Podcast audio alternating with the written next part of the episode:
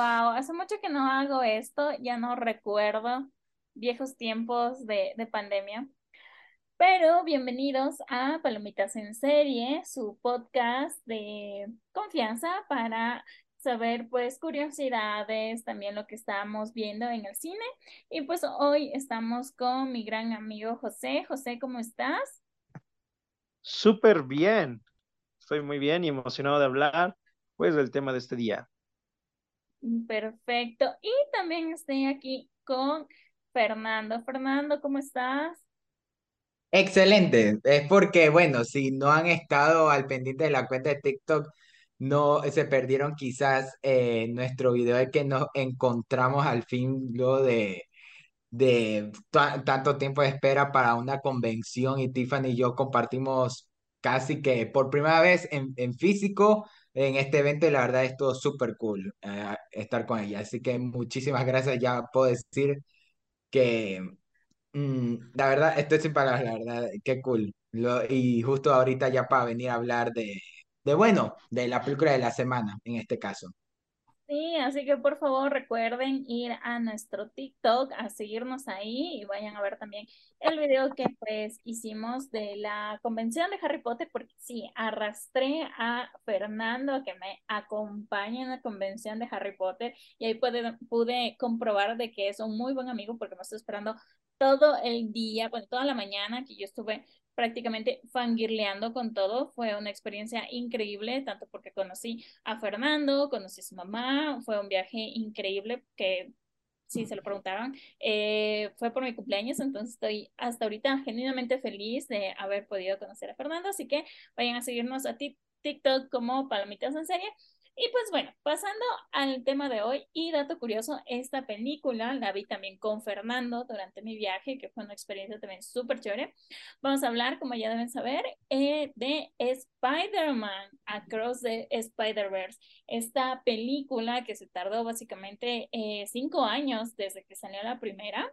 Entonces, bueno, primero una gran advertencia que obviamente esto va a ser con spoilers, entonces si no han visto la película, yo sí se los recomiendo que vayan a verla, está muy buena. Ya vamos a ver qué opina José, ya saben, vamos a ver qué dice José, pero por mientras cuéntenme sus impresiones, qué esperaban, eh, si creen que, no sé, superior a la primera, porque sabemos que eh, Into the Spider-Verse fue una cosa que revolucionó prácticamente el mundo de la animación. Entonces, bueno, cuéntenme amigos, ¿qué opinaron de esta secuela? Es peligroso preguntarle a José su opinión de esta película porque acaba de salir de la premiere de Transformers, está en su, está en su etapa Transformers. Sí, mi etapa Transformers, así que Mm, sí. Así, pero José, como tal, ¿tú qué opinas de Into the Spider-Verse, la cual fue la primera película de estas cintas animadas que estaba haciendo Sony de Spider-Man? Into the Spider-Verse es, es una película que se puede considerar icónica en el cine y en, el, en la animación, una película que casi que casi, no, no casi que casi, o sea, fue revolucionaria para la industria, es la mejor película de Spider-Man por lejos, sin dudarlo y sin competencia. Es una magnífica película que pues obviamente una secuela nos sería todos como muy emocionados, o sea, con muchas ganas de ver cómo pueden seguir contando más de esta historia y de estos personajes. Pero la primera, o sea, hablando solo de la primera, sí, no, o sea, es un peliculón. No hay nada, nada, nada, nada malo que decir en contra de esa película. Excepto, la, e, excepto, mira, la película será espectacular, asombrosa, mucho mejor de lo que cualquiera se hubiera imaginado, pero yo hasta el día de hoy sigo con, con el hueco argumental, de guion, lo que quieran decirle, de que cómo Wayne se puede infiltrar en una escuela así de la nada, sin que nadie se diera cuenta. Para mí ese sigue siendo el gran hoyo de Into Spider, fuera eso es quizás la mejor película de Spider-Man. Ok, pero en sí de la secuela de esta que pues salió el primero de junio, que dato curioso, en Ecuador es el Día del Niño, ¿qué opinaron? ¿Les gustó, no les gustó? Fernando, ¿qué me puedes decir de, de la peli? ¿Si cumplió tus expectativas?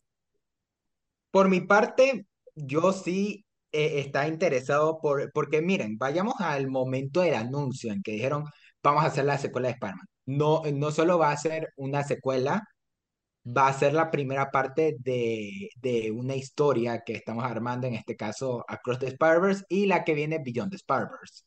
Ajá. Entonces me interesaba demasiado cómo es que lo iban a hacer, porque yo sí tenía el miedo de que toda la gente estaba alabando a tan nivel Into the Spider-Verse que yo decía, es muy fácil de que esto no salga tan bien. Va a tener hiper mega las expectativas del público que quizás, solo quizás decepciona a la gente. Y yo por eso está, no estaba tan emocionado como muchos, pero sí estaba muy interesado por verla. No, no les voy a mentir. Y en su momento yo también me emocioné con No Way Home, no tanto como otros fans de Spider-Man que sí estuvieron inmamables a más no poder. Pero yo sí, está, yo en su momento yo sí me reí, yo sí la disfruté y hasta el día de hoy sigo creyendo que No Way Home no es una mala película. Cumplió en lo que, en lo que es, aunque José la detesta. José la detesta. Es que José no tiene alma, entonces José no, no, no puedo opinar. Ahora que lo pienso como tal, Spider-Man no, tampoco es de mis héroes favoritos. Ah, ah, bueno, eh, Ay, no, es mi favorito. señor Jebus, no es de- eh, quiero corregir, quiero corregir. No es, de, no es mi favorito, pero sí podría ser de, de los que más me gustan y con los que más he crecido, tanto por la versión de Tobey Maguire, la de Andrew Garfield, las animaciones, pero no soy tan fan de Hueso Colorado de Spider-Man como otros que sí se ponen locos con, con Spider-Man. O sea, solo vemos la taquilla de No Way Home. O sea, ese te Claro. dice el nivel de fanatismo que la gente tiene de Spider-Man y yo hasta ese nivel tampoco alcanzo. Por lo cual yo sí estaba en frío con, con la nueva secuela porque yo digo, la voy a ver en animación, quizás sea una, un show espectacular, pero a ver qué tal se queda en historia. Entonces yo sí estaba como que un tanto frío con esta película. Bueno, la fui a ver en el, en el preestreno porque yo, eh, si se acuerdan en el episodio que hicimos de No Way Home, estuvo Said, uno de mis mejores amigos. El man, ese, es el loco del que intento describir cómo es Spider-Man. Él, cuando estábamos viendo No Way Home y se murió la tía May, él estaba llorando y yo viendo ese momento yo me estaba riendo y él estaba como que, ¿qué te pasa? ¿Estás mal? Y yo como que, loco, loco. Pero ahí pero ahí el man está súper emocionado por esta película y me dijo, tenemos que ir a la premiere porque, no que, porque quiero evitar los spoilers. Y le dije, ok, compra una entrada, vamos. Y no tuve la mejor experiencia por, porque al final, antes del final de la cinta, hubo una llamada que me, que me desconectó de la película y estuve casi todo el final preocupado por una cosa externa. Pero, pero ahí ya voy a comentar como tal de la película y no fue hasta que vino Tiffany y pude repetirme la película que la pude ver muy bien, aunque en esa fue en doblaje porque la primera función que la vi era en el idioma original y, y ya vamos a hablar del doblaje, del, de todo el famoso sí. caso del Eso doblaje, al pero último, por favor, acuérdense, hay una razón por la que vamos a hablar de eso al último, pero ya lo voy a explicar. Pero como tal, voy a ir diciendo que esa experiencia, eh, con esa me quedo, con la que estuvimos ahí. Y bueno, ya ahí quiero comentar, bueno, ¿saben qué? Lo voy a decir de una. Across the Spider me, me ce- me cerró la boca. Yo todas las dudas que tenía de que esto no va a estar a la altura se, se fueron. Yo digo, ya, ¿saben qué? Com- no sé, no sé cómo vaya a salir Beyond Spider-Verse, si va a ser de las típicas terceras partes que vayan a decepcionar o no, pero ya la tienen difícil para que esta no sea una de las mejores trilogías de superhéroes de, del momento, por lo menos. Ok, fuertes, fuertes declaraciones. Ah, voy a hablar yo y después vamos a ir con José, si te parece, o quieres hablar tú ahorita, querido. No, está bien. Ok, ah, es que yo sé que me vas a tirar hate de Spider-Man, entonces por eso dije voy a hablar yo. Mm, Yo te quiero mucho, José, pero, pero no podía ser tan perfecto. Ah, em, bueno, yo en lo personal sí estaba muy emocionada de ver la película, porque recuerdo que cuando vi la primera fue una cosa increíble. Ya lo dije y todos estamos, creo, de acuerdo en que Into the Spider-Verse, o sea, marcó el antes y el después en la industria del cine animado. Y mucho se estuvo hablando de que sí, de que tal vez eh, me acuerdo que un compañero mío en la universidad pues no había visto la película porque tampoco le gusta tanto como Spider-Man y mm, los superhéroes en general. Y me dijo que claro, que Spider-Man le robó el Oscar a la Isla de Perros y fue como, Loco, yo amo a Wes Anderson, es increíble y esa película es una de mis películas favoritas también, pero Into the Spider-Verse totalmente se merecía todos los premios que ganó porque fue una cosa increíble, una locura. Ahí está debatible. Ah, eh, eh, eh, Into the Spider-Verse es maravilloso y todo, pero Isla de Perros, uf. Yo creo que, bueno, eso ya es un debate que vamos a tener otro día, pero yo creo que sí estuvo muy merecido, no por el hecho de de, no sé, si tú quieres decir por los huecos argumentales, como tú nos dijiste, de Gwen y todas estas cosas, sino por el hecho de que es algo muy revolucionario algo que sí debía como premiarse, porque ya veníamos como mucho de este, digamos, cine animado 3D, que ya se llegaba a ser un poco aburrido, porque sí trata de ser hiperrealista o a veces un poco de caricatura y así, pero no había como mucho juego y como que no se atrevían a hacer cosas distintas como con esta película. Y después de esta, pues ya tuvimos películas increíbles como El gato con botas, que yo amo esa película, es súper buena. Entonces, en sí la primera me gustó mucho. Y cuando anunciaron la segunda, se estaba muy emocionada, así dije como, quiero irla a ver, o sea, esto va a ser increíble, pero claro, es este como, digamos, típico miedo de que te da, de que tal vez no lo hagan tan bien en la secuela, de que tal vez la caguen, de que tal vez hagan un reciclaje de trama, de que no sepan cómo, qué hacer con sus personajes. Uh, entonces sí estaba como la expectativa, pero también como la duda, ¿no? De, de, de siempre con las secuelas, pero sinceramente a mí me encantó la, la secuela. Eh, me encantó mucho el final, mucho la reacción de la gente. Yo la vi dos veces igual, eh, la primera vez con Fernando y al día siguiente que vi a Fernando, pues ya regresé a mi ciudad y ese mismo día dije con mi papá como, loco, necesito que veas esta película, vamos al cine. Y la segunda vez que la vi, todo el mundo se quedó como, no, no se puede acabar así. Eso fue muy, muy chévere, así. Igual también como que se vivía esta experiencia de pues los fanservice y cosas así, pero creo que incluso eso, la, la película como que no abusa de esos fanservice, sino que sí sabe aprovechar como todos estos temas del multiverso, de las variantes, o sea, de un de una forma que sí te enganche y que tenga sentido el conflicto. Entonces, a mí personalmente sí me gustó mucho, creo que superó las expectativas y ahora sí vamos con José y su contraparte. ¿Qué nos vas a decir, José? ¿Qué onda? ¿Qué mala imagen tienes de mí? O sea, nada más para aclarar, para te que... Amo, te quiero mucho y tú lo sabes, pero todo eso, déjame a mi tiempo, o sea, para que entienda por qué está comentando eso yo no soy fan de Spider-Man, o sea, de personaje. Spider-Man, Peter Parker, me, no me gusta. O sea, no, no me desagrada, pero no me encanta, no me atrapa, no me interesa del todo su personaje, su historia. Está bien, está bien. Entonces, generalmente hablando de películas live actions o ciertos productos, yo no, pues no me, no me enloquezco. O sea, por eso no me gustó No Way Home, se me hizo un, un fanservice excesivo y muy mal hecho pero, o sea, como ya mencioné, Into the Spider-Verse es una espectacular película, representa muy bien lo que debe de significar el personaje, lo que para mí ningún otro producto ha logrado, pero con esa película lo hicieron muy bien, y yo estaba muy emocionado por Across the Spider-Verse. Y yo jamás tuve dudas, yo jamás este, de, tuve nervios, yo estaba 100% seguro que iba a ser increíble, o sea, yo, es de esas películas que estoy, estás tan confiado de que no te tienes que preocupar de ella ni por nada. O sea, cada tráiler que sacaban, ni siquiera los veía, solo vi el primero, porque yo decía, esto va a salir bien.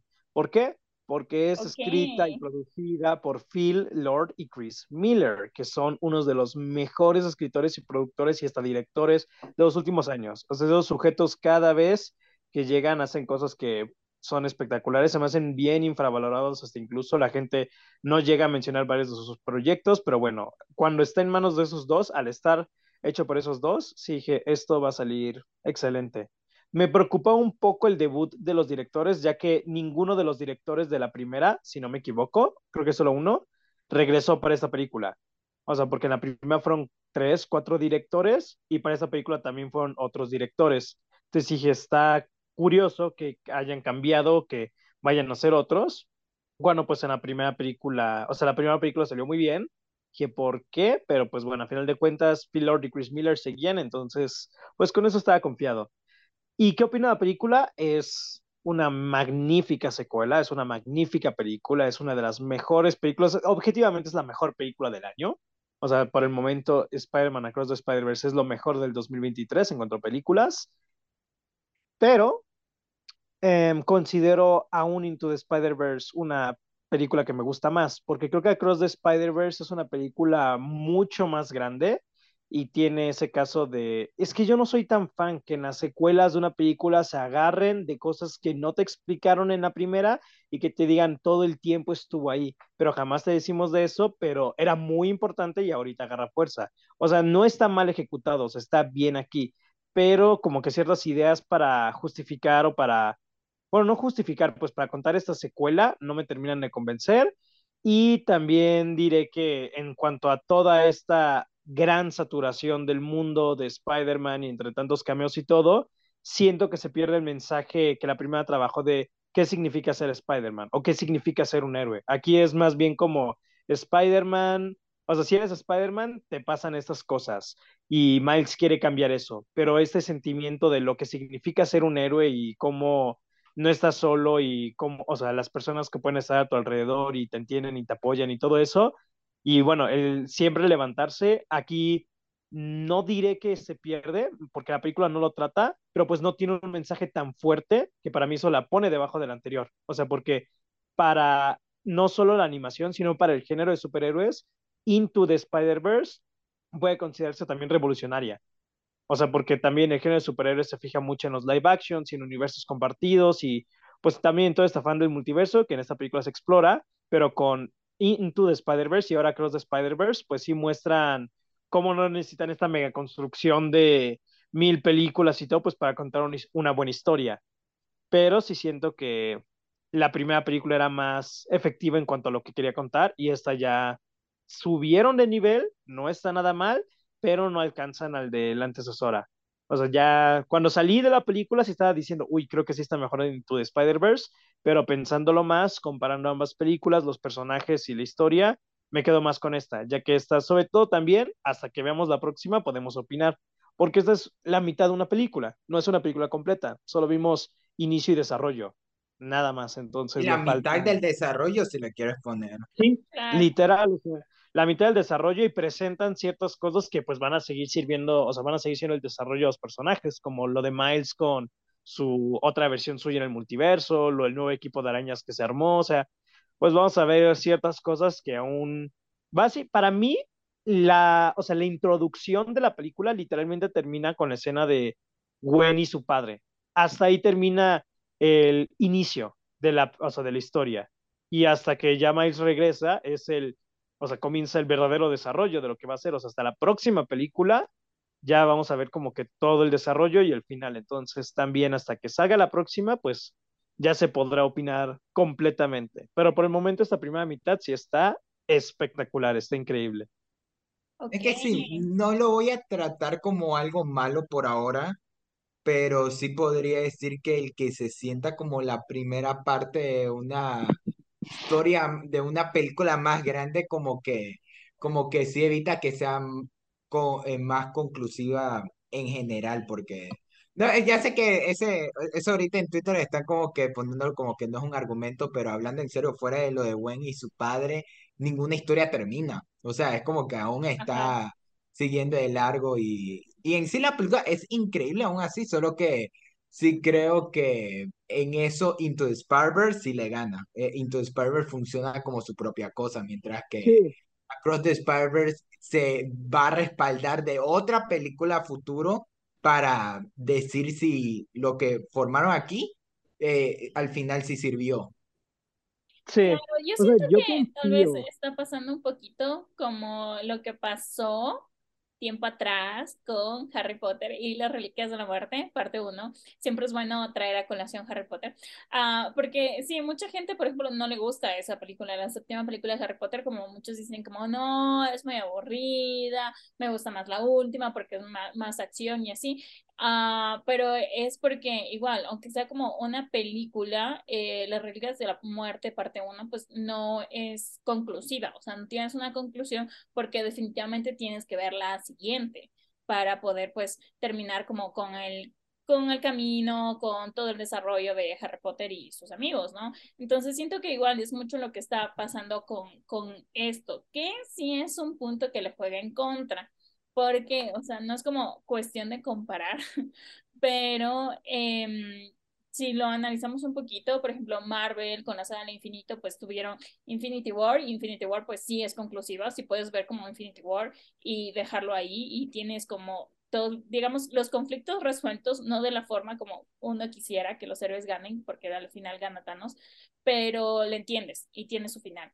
Eh, si ya ves, Endgame es como para tener el final feliz y esta es como, no, o sea, como que sí te dejaron este cliffhanger súper fuerte porque es una cosa increíble para que siga siendo, pero como que película en sí, pues sí no funciona. Ese sí es un punto que le juega en contra. Pero no creo que sea algo que necesariamente te arruina como la experiencia de la película. Yo no diré que es algo malo, o sea, no creo que tal vez me, o sea, se malinterpretó y todo, no, no es algo malo, solo digo que o sea, no es nada malo, solo digo que comparándola con la primera, o sea, necesito la siguiente parte de esta historia para verla completa y ya decir cuál me gusta más. O sea, porque pues esta apenas estamos viendo la mitad. O sea, aún no sabemos hacia dónde termina todo, quién sabe, o sea, puede ser que la última parte no esté tan pregona, que yo dudo que ese sea el caso, porque fueron cinco años de diferencia y en esos cinco años no, es el, no solo hicieron Across the Spider-Verse, sino también Beyond the Spider-Verse. Por eso va a salir en menos de un año la película. O sea, ya tenía Por ahora, porque Hailey Stanfield dice que no ha grabado por ahora ningún diálogo de Spider-Man Beyond the Spider-Verse, por lo cual yo ya me estoy preparando para que la retrasen. No, pero ya la parte de actuación, o sea, siendo honesto, yo creo que la gran demora de la película fue la animación. O sea, ya en cuanto a ¿Viste lo que estaba animada esa película? Aún nueve meses para poder grabar todo eso y yo sí creo que lo pueden hacer, o sea, sin, o sea, yo sí creo que lo van a hacer en mayo, no creo que la retrasen. Lo que a mí más me preocuparía es la computadora y lo que tiene que renderizar. No me imagino cuántos meses va a tener que estar esa computadora prendida, porque es una locura todas las cosas que animaron. No, pues mira, están como... todo lo que hacen. Es increíble. O sea, Spider into, Across the Spider-Verse, o bueno, Spider-Verse, dejémoslo así para no tener que estar diciendo el título completo, es como para la animación lo que es Avatar para los efectos especiales en live action. O sea, de que se tardaron tanto tiempo solo para que la película sea visualmente espectacular y de que este James, sí se llama James Cameron, que sigo que la tercera de Avatar, pues se van a tardar un año entero solo terminando los efectos especiales. O sea, ya sí noto eso, o sea que la, el tiempo de espera es para que terminen todos los efectos especiales, porque la historia, todo eso ya está listo que es que estos tipos se pongan a hacer los efectos especiales, lo que le falta. Así es con Across con Beyond the Spider-Verse, de seguro va a ser. O sea, la película yo creo que ya todo eso lo van a hacer rápido, pero lo importante o lo que va a ser el tiempo, o sea, la diferencia de tiempo es la animación. Ok, bueno, voy a ir con esta típica pregunta, supongo que ustedes ya la vieron venir, pero pues tuvimos muchas variantes de Spider-Man, unas con más tiempo en pantalla, una con menos tiempo, pero pues todos sabemos que los más destacados pues son Spider-Punk, este, Patrick, es, no quiero ser cancelada por no saber decir bien su nombre de, de Spider-Man de Mumbatan, eh, tenemos a Gwen, tenemos a Miles, a Miguel Hogar, o, O'Hara y muchos otros Spider-Man. Entonces la pregunta del millón aquí es, ¿cuál de ellos se robó su corazón? Y dijeron como, ay, qué lindo que es. Yo lo amo. A ver, vas tú primero. Ah, ok, yo voy. Ah, no, bueno. Eh, eh, bueno, José, vale. Ok, ok. Como ya les mencioné, no soy muy fan de Spider-Man. Hablando en general de todas las versiones que existen, solo me gusta espectacular Spider-Man de la serie animada, el Spider-Man de Miles Morales, Spider-Man Noir, y con esa película depende de qué tanto aparezca en la próxima, pero podría decir que Pavitre Prabhakar podría convertirse en el mejor hombre araña de todos los tiempos. O sea, ese sujeto solo con cinco minutos se robó la película. Yo sí lo vi y dije, wow, la personalidad, su diseño, su forma de ser, toda la presentación que tiene, o sea, se me hizo demasiado gracioso, demasiado carismático, me gustó muchísimo, o sea, sus pulseras, la forma en la que se columpia por la ciudad, cómo salva a la gente, cómo se mueve, wow. O sea, Spider-Man siempre ha sido como que un héroe que usa mucho esta parte de las telarañas, de una manera creativa y todo, y está chido, pero no sé, o sea, me, me voló la cabeza todo de Spider-Man, o sea, el Spider-Man de la India, o sea, se me hizo increíble lo adoré con todo mi ser. O sea, por esa escena, de hecho fue mi momento favorito de toda la película, su segmento. También por la parte de, de Spot, porque me gustó muchísimo todo eso. pero en general apareció él y toda la película se puso aún mejor de lo que ya estaba. Y se fue él y la película siguió buena, pero ya no volvió a estar tan buena. ¿qué onda? Necesito ver más de este sujeto.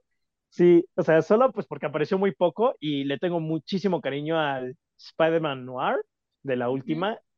Este, solo por eso sigo, ay, no sé, o sea, no sé si, sí, sí, sí decirlo, pero como, ay, como soy alguien que no está para nada encariñado con los Spider-Mans populares, sí puedo decir que adoré demasiado esta versión. Y nada más, no es nada negativo porque también me gustó mucho el Spider-Man Punk, pero pues como que estoy viendo demasiado a la gente como que, o sea, me está como comenzando a molestar un poco todo el mundo de el Spider-Man más basado, el Spider-Man más cool, el Spider-Man que todos deberíamos de ser, el Spider-Man más listo. Y si digo, ya, o sea, no es el único Spider-Man, es muy chido el Spider-Man Punk, pero pues ya siendo que la gente lo está teniendo muy, o sea, no, no digo, ay, está sobrevalorado ni nada, no, solo que eh, tal vez su presencia tanto en redes sociales ya me lo están saturando mucho y a pesar, o sea, a pesar de que no apareció tampoco tanto, sí está chido, pero sí creo que la gente se está dejando llevar un poco por él, pero bueno, yo me estoy dejando llevar como loco por este por el Spider-Man de la India, el mejor Spider-Man, lo adoré.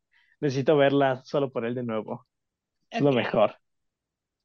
Tú, Fernando, ¿qué nos dirías? Eh, no, eh, eh, voy a decir que mi favorito de los Spider-Man no fue ninguno de los cambios, aunque me, me encantaron todos. El de Pakistán estuvo increíble.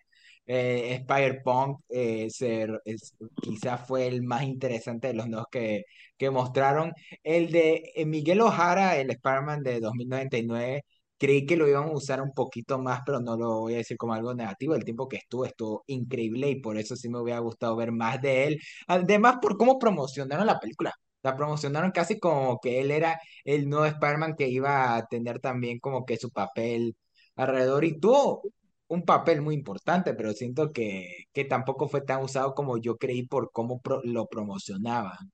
Eh, así que diré que mi Spider-Man favorito mis dos Spider-Man favoritos de la película fueron los dos principales, Miles y Gwen, porque toda la, desde que inició la película con la intro de Gwen Stacy en Spider-Man y todos sus segmentos con su padre y todo en su universo con la paleta de colores increíble, o sea, desde creo que para mí no sé cuál fue la mejor escena de la película. La intro, eh, la intro en la que ellos están, el padre y este y Gwen, y la paleta de colores como si fuera pintura, o el segmento de la persecución de Spider-Man que todos dicen que es la mejor que es cine y todo, y es espectacular, pero la verdad siento que cinematográficamente ese momento como este es bellísimo, es bellísimo.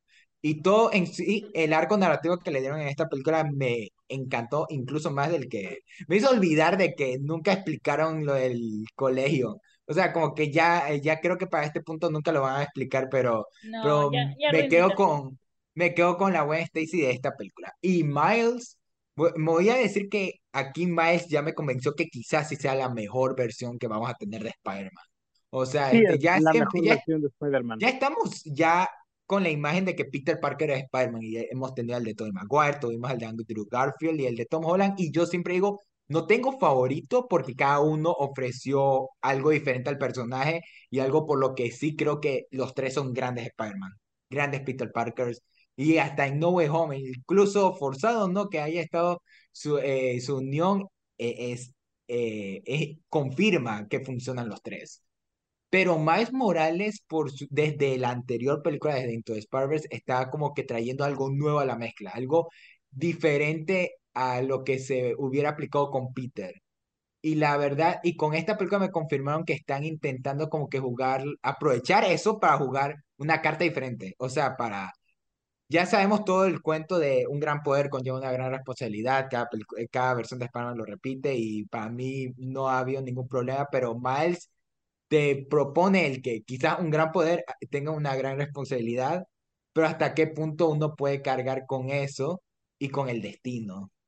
Y, y el saber que tu destino técnicamente tú no lo eliges, que ya te define el solo haberte mordido la araña y tienes que seguirlo. O sea, se me hizo algo súper tan interesante que ninguna película de Spider-Man había hecho, ninguna, ni siquiera Into Spider-Man como que dejó la semilla, pero no fue hasta esta película que ya la explotaron, ya sembró esa semilla a todo el duelo de, de que pasa con Miles de que él no debió ser Spider-Man O sea, fue por, fue por, e, es casi una anomalía.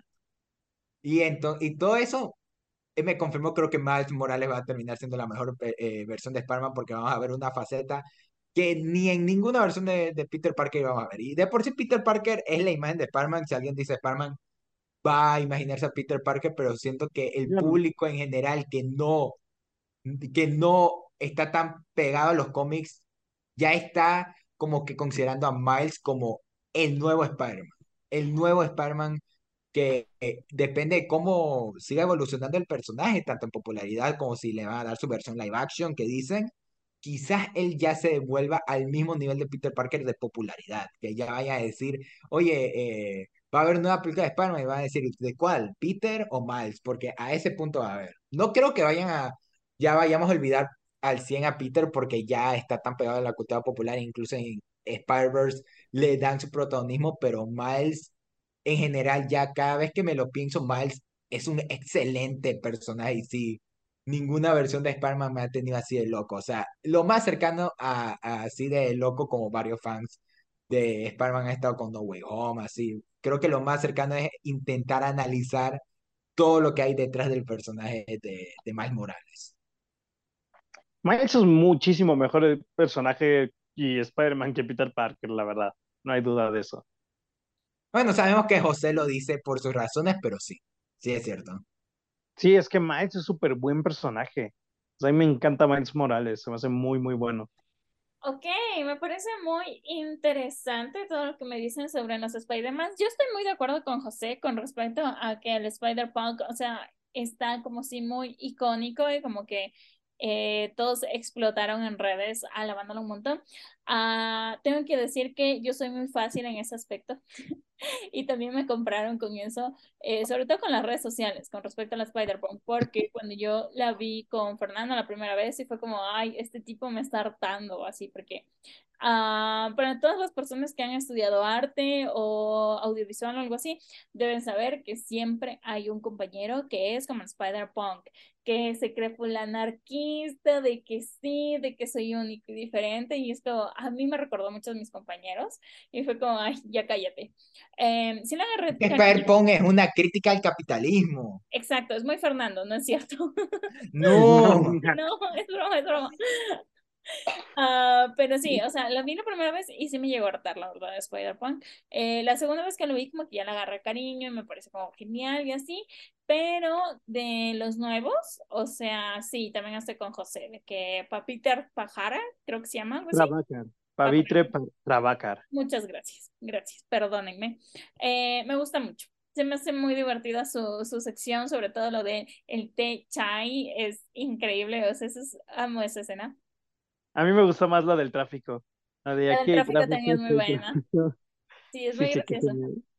Y nada, de ahí pues ya saben que pues Miles se roba la película y como ustedes ya lo lograron, pues es un gran personaje. Gwen me gusta mucho más ahora. Eh, antes igual me gustaba el diseño de personaje de, de Gwen, es muy lindo, ella es hermosa. Eh, pero me gustó mucho más, o sea, el poder conocerla poder saber qué está pasando, porque sí sabíamos en la anterior, no que el anterior haya sido un personaje como hueco y plano, porque no, ella igual tenía como estos conflictos de que vio a su mejor amigo morirse, de que está pasando sola, pero ahorita como que vemos cómo le está afectando esto, o sea, cómo le está afectando el haber tenido que matar a su mejor amigo porque no sabía que él era como, digamos, el villano, de que su papá la está persiguiendo y que en realidad no sabe que ella es eh, Spider-Woman, o sea, es una cosa súper increíble. Me gusta mucho que ella tenga como este conflicto y ver esa parte como muy susceptible, ¿no? Porque siento que hasta cierto punto nos hemos acostumbrado a ver que los superhéroes lo pueden todo y que pueden con todo y que sí tienen sus problemas, que, pero que sus problemas como que ahora ya son muy grandilocuentes de que tengo que salvar el multiverso, tengo que salvar el mundo, tengo que salvar el universo y en cambio estas cosas em, son más chiquitas y más por eso es que me gusta también tanto Spider-Man porque es un personaje con el que te puedes sentir identificado, ¿no? O sea, de que sí tiene como estos conflictos con su papá, de que no sabe muy bien si está en el lugar correcto, que extraño a su amigo, entonces son cosas con las que uno se puede identificar Y me gusta mucho que ya tenga esa profundidad, de que tenga esa profundidad y que también nos permita empatizar. Aparte de que su mundo es hermoso, si yo tuviera que elegir como en qué mundo vivir de los Spider-Man, seguramente me iría al de Spider-Woman porque es rosa y de colores pasteles, es hermoso. Entonces sí, me encantó. Entonces, eso diría yo. Ah, ahora, vamos con la pregunta del millón y que todos estamos esperando la opinión del el doblaje. Yo tengo que decir, em, bueno, vi recientemente un video de un debate que hubo en el Festival de Guadalajara sobre la piratería y la distribución y así. Y algo que se decía era que, claro, que los distribuidores dicen que no deberíamos ver como eh, las películas piratas, que estamos cometiendo un crimen, que sí, pero aquí va el punto de por qué estoy mencionando esto. Yo ahorita estaba tratando de buscar aquí en mi ciudad eh, la película en idioma original porque en las dos ocasiones que la he visto, pues solo la he visto doblada. Y ahorita que la estaba buscando, pues en todos los cines de mi ciudad no hay ninguna función subtitulada. La única función es en un cine que queda como a una hora de mi casa y que es como a las 11 de la noche. Entonces, como nadie va a ver esa, esa, esa función. Entonces, sí se me hace como algo súper triste. Probablemente me va a tocar verla en internet para ver cómo el idioma original. Entonces, creo que Fernando es el único que he visto en idioma original y doblada, si no estoy mal, como para hacer esa comparación en la en el doblaje y la actuación original, pero, pero sí, hablemos como de las voces, del casting, tanto en inglés como en español, ¿qué podrían decir? Eh, José creo que la vio en español, ¿verdad? Sí, obviamente, o sea, yo jamás tuve intención en lo más mínimo de verla en su idioma original, no por desprestigiar el trabajo de los actores en inglés, sino pues porque yo soy muy, me gusta mucho el doblaje latino, obvio, y quería escuchar las cosas del trabajo porque Into the Spider-Verse para mí había tenido el mejor doblaje de una película animada popular de los últimos años, o sea, literalmente fue hasta Super Mario Bros., que creo que llegó una película popular animada con un doblaje tan, o sea, que se puede considerar tan bueno. O sea, la verdad es que el doblaje de la primera película es grandioso. Entonces, por eso dije, ok, quiero escuchar obviamente el de la segunda, que también es muy, muy, muy bueno, pero pues se alzó toda esta controversia por el doblaje por parte de los Star Talents. Ajá. Pero yo tengo una duda, Fernando, que él ya la vio en inglés y en español, porque hay gente que la ha visto en inglés que se ha preguntado, pero pues como que nadie me, o sea, ni me lo han dicho bien y como que es un poquito desesperante hablar con esas personas, no voy a decir nombres ni nada, de todos modos ni van a conocer, pero bueno, este, las personas que la han visto en inglés han sido un poco desesperantes. Así que te pregunto, o sea, el personaje de The Spot, La Mancha, yo en el doblaje en el doblaje latino, tengo el problema de que al comienzo, después de, o sea, cuando está robando está bien, pero cuando aparece Miles y está como que en el se están peleando como que los dos y el Miles tiene este problema pues de que tiene que llegar a la reunión y está como por teléfono y está todo el movimiento de la ciudad. Siento que el personaje de la mancha anda, hable y hable y hable y hable y no sé cómo se escucha en el idioma original, porque en el latino lo siento como sin intención, como si estuviera teniendo una plática casual, pero sin mucha intención en lo que está diciendo y como que suena raro, o sea, como que le falta algo. Pero no sé si también como que esta forma tan tranquila y casual de estar hablando la tiene el actor en la versión de inglés, o así es el personaje. Y es hasta que te cuenta de su pasado que ya muestra como que más emociones. Medio, medio, no tanto. Eh, yo la sentí muy parecida a cómo eh, habla el personaje cuando cuando inician. O sea, casi como cuando está con lo del banco, así mismo habla. Sí, en lo del banco me gustó. O sea, ahí sí me iba gustando. Digo, cuando llega Miles y empieza como que estar hablando porque habla mucho de fondo y se chocan mucho las voces y todo. O sea, como que los llegué a sentir como sin mucha intención. Como que, o sea, todo lo que está diciendo como que muy tranquilo y así. Y no es que está del todo mal, pero no termina de entender si esa era, esa era la intención del personaje, así se había hecho, o si es porque entre, al tener que decir tantas líneas al momento, pues para Javier, que aún no es ningún experto en la parte del doblaje, que va comenzando, eh, no había podido lograr darle eh, al clavo en cuanto a interpretación del personaje. O sea, era como mi duda de cómo en inglés escuchaba. El, que lo hace en, inglés es Jason Schwartzman, eh, que, que Tiffany y yo lo ubicamos por Rushmore, por casi toda la película de Wes Anderson. Yo estaba muy interesado. Eh, yo cuando me enteré que Jason Schwartzman era de Spot, yo dije, wow, wow, sí quiero oírla en su idioma original. Y eh, el, el man lo hace increíble. Eh, pero siento que por ese tipo de voz que tiene Jason Schwartzman y la forma de cómo habla, el que hayan puesto a alguien como Ibarreche a doblarlo no se me hace tan loca idea. O sea, sí son diferentes, pero como que cierta entonación, cierto estilo de, de comedia en la que usan los diálogos, sí como que no es tan diferente. No es tan diferente. La verdad sí, ya entiendo como que, ok, si debían poner la Ibarreche en alguno de esos, como que el que le hayan puesto en The Pot era el más razonable. Y, y en sí, el, recuerdo que yo sí me quedo con la versión original como tal porque hay ciertos modismos en que usan el inglés porque, porque sí es parte de que dicen de que Miles falla en las clases de español y hablan español en varias secciones y parte del, del discurso que da que da la madre de Miles es en español. Y sí se siente full personal eh, ese tipo de diálogos. Es casi como lo que pasa en Babylon, que el personaje de, de Diego Calva, eh, eh, Manny Torres, habla español a la vez de que también habla inglés, pero los momentos en que él hablaba español se sentían full eh, del corazón, del man, del personaje. Y siento que algo así también aplicaba con, con ciertos chistes, con el drama, con, con toda la identidad detrás de Miles y de todos los, eh, incluso hasta de Miguel Ojara. En, en la parte en la que habla español, incluso los ciertos modismos, o sea, es todo o sea, sí son parte de, de la película el que el cómo en el, desde el idioma original se va poniendo eso. Y en español lo cambiaron a tipo de que él tiene problemas con el inglés y como que mm, no convence igual, pero, pero estuvo buena para, para contrastar. Siento que eso pasa casi siempre en las películas cuando se quieren doblar así, en- eh, cuando ya Sí, tienen esa temática establecida. Y nunca me convence, pero siento que, que al fin y al cabo es una táctica para tratarlo. por cierto, nada, más tengo una duda, o sea, y, o sea, esto es en cuanto al doblaje de la primera, o sea, ahorita tal vez que Fernando lo esté viendo, pero en la primera la mamá hablaba así, Sí, o sea, porque Sí. sí, ok, ok, es que no recordaba mucho, o sea, porque en la primera, si no honestos, la mamá no, no aparece casi nada, No. entonces pero, eh, pero me yo sí me acuerdo que desde el inicio, incluso casi toda su introducción cuando está con Miles, ya habla español. Sí.